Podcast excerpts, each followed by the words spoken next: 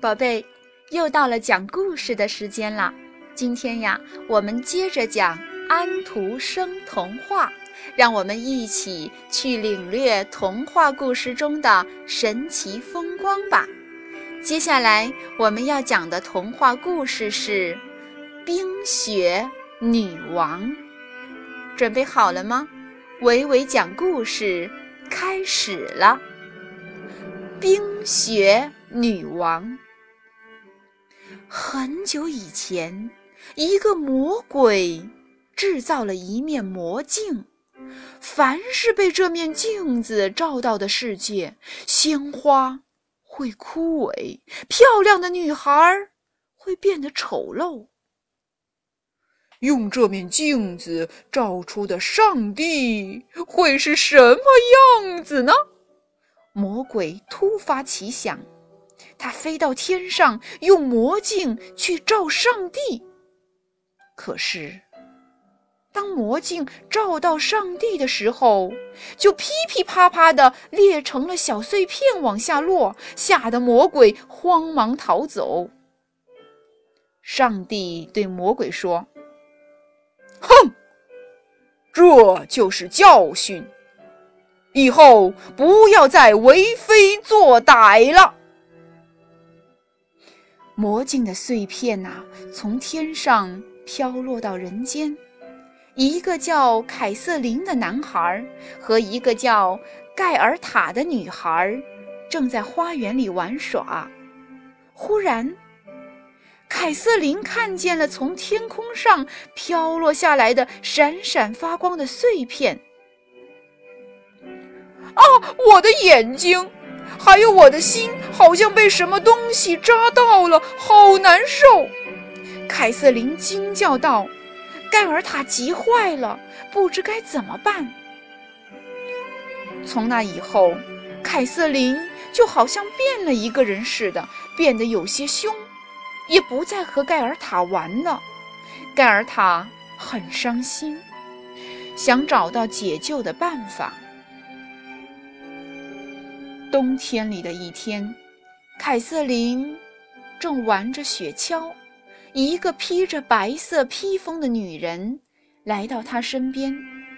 凯瑟琳不知不觉地将自己的小雪橇系在了她的大雪橇上。这个女人呐，就是冰雪女王。她笑着把凯瑟琳拉到她的大雪橇上，向天空飞去。盖尔塔一个冬天没有看到凯瑟琳，他四处打听，有人说凯瑟琳掉到河里淹死了。于是他来到河边，把自己崭新的红鞋子放到了河水里。小河，我把这双红鞋子送给你，请把我的朋友凯瑟琳还给我。可是。河水把红鞋子送回了岸边。他坐上一只小船，把鞋放到河中央。小船顺着河水流下去。小船，请把我带到凯瑟琳那儿去。小船载着盖尔塔来到一座开着鲜花的城堡前。城堡里走出一位。老奶奶，小姑娘，你为什么来到这遥远的地方？盖尔塔说：“我是来找我的朋友凯瑟琳。”哦，他往北边走了。老奶奶边说边用魔书。给盖尔塔施了魔法，好让他忘掉凯瑟琳，永远留在自己身边。一天，盖尔塔在花园里被一只玫瑰刺了一下，他的魔法解除了。盖尔塔突然想起他要找好朋友凯瑟琳，于是他偷偷离开了老奶奶，向北边走去。他遇到一只乌鸦，便问：“乌鸦，你看见我的朋友凯瑟琳了吗？”乌鸦说：“哦，他做了这个城堡的王子，我的好朋友就住在城堡里。”乌鸦和他的好朋友把盖尔塔带到王子的房间里，可是王子不是凯瑟琳。王子听了凯瑟琳的经历，很同情盖尔塔。便送给他一些食物和一把雪橇，送他上了路。盖尔塔一个人坐在雪橇上，向北方驰去。当他穿过一片森林的时候，遇到了一群山贼，他们要杀死盖尔塔，抢他的钱财。这时，山贼的女儿叫了起来：“别杀他，把他送给我吧！”山贼们。放过了盖尔塔，把他送给了山贼的女儿。山贼的女儿高兴极了，因为在这之前，她只有鸽子和麋鹿作伴儿，现在终于又多了一个伴儿了。山贼女儿想和盖尔塔做朋友，就问盖尔塔：“你为什么一个人来到这么遥远的地方呢？”盖尔塔说。我要去找我的朋友凯瑟琳。小鸽子听了，对他说：“哦，是坐着冰雪女王的雪橇到托普兰去了的那个男孩吧？”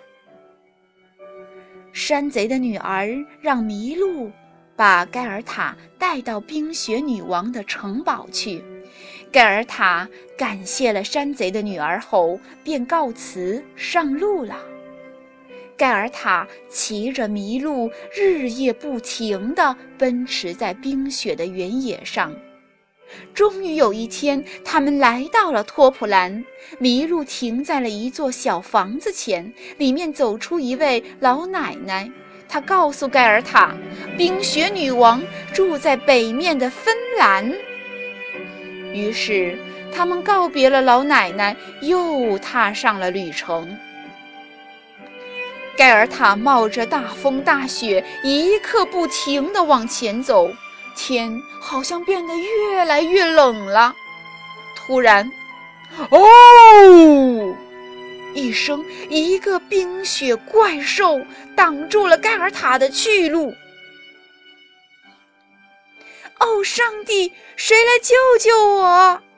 盖尔塔祈祷着，他的诚心和善良打动了上天。突然，白色的哈气中出现了许多拿着剑的小天使，他们打败了冰雪怪兽。盖尔塔终于来到了冰雪女王的宫殿，这里的一切都是用冰雪铸成的。凯瑟琳。正在用冰块搭积木呢，可是他看到盖尔塔，却像不认识一样。凯瑟琳，是我，盖尔塔。盖尔塔的热泪流了下来，滴到了凯瑟琳的胸前。哦，盖尔塔，你是盖尔塔，我是怎么了？我在哪儿呢？凯瑟琳清醒了，总算摆脱了魔法。她看到盖尔塔，感动的哭了。扎在眼睛里的魔法魔镜碎片呐，也随着流下的热泪掉了出来。冰雪女王叹了口气，说：“唉，我的冰雪魔法也战胜不了盖尔塔的热情。”再见了，凯瑟琳，你们走吧。凯瑟琳和盖尔塔高兴极了，一起向久别的家乡跑去。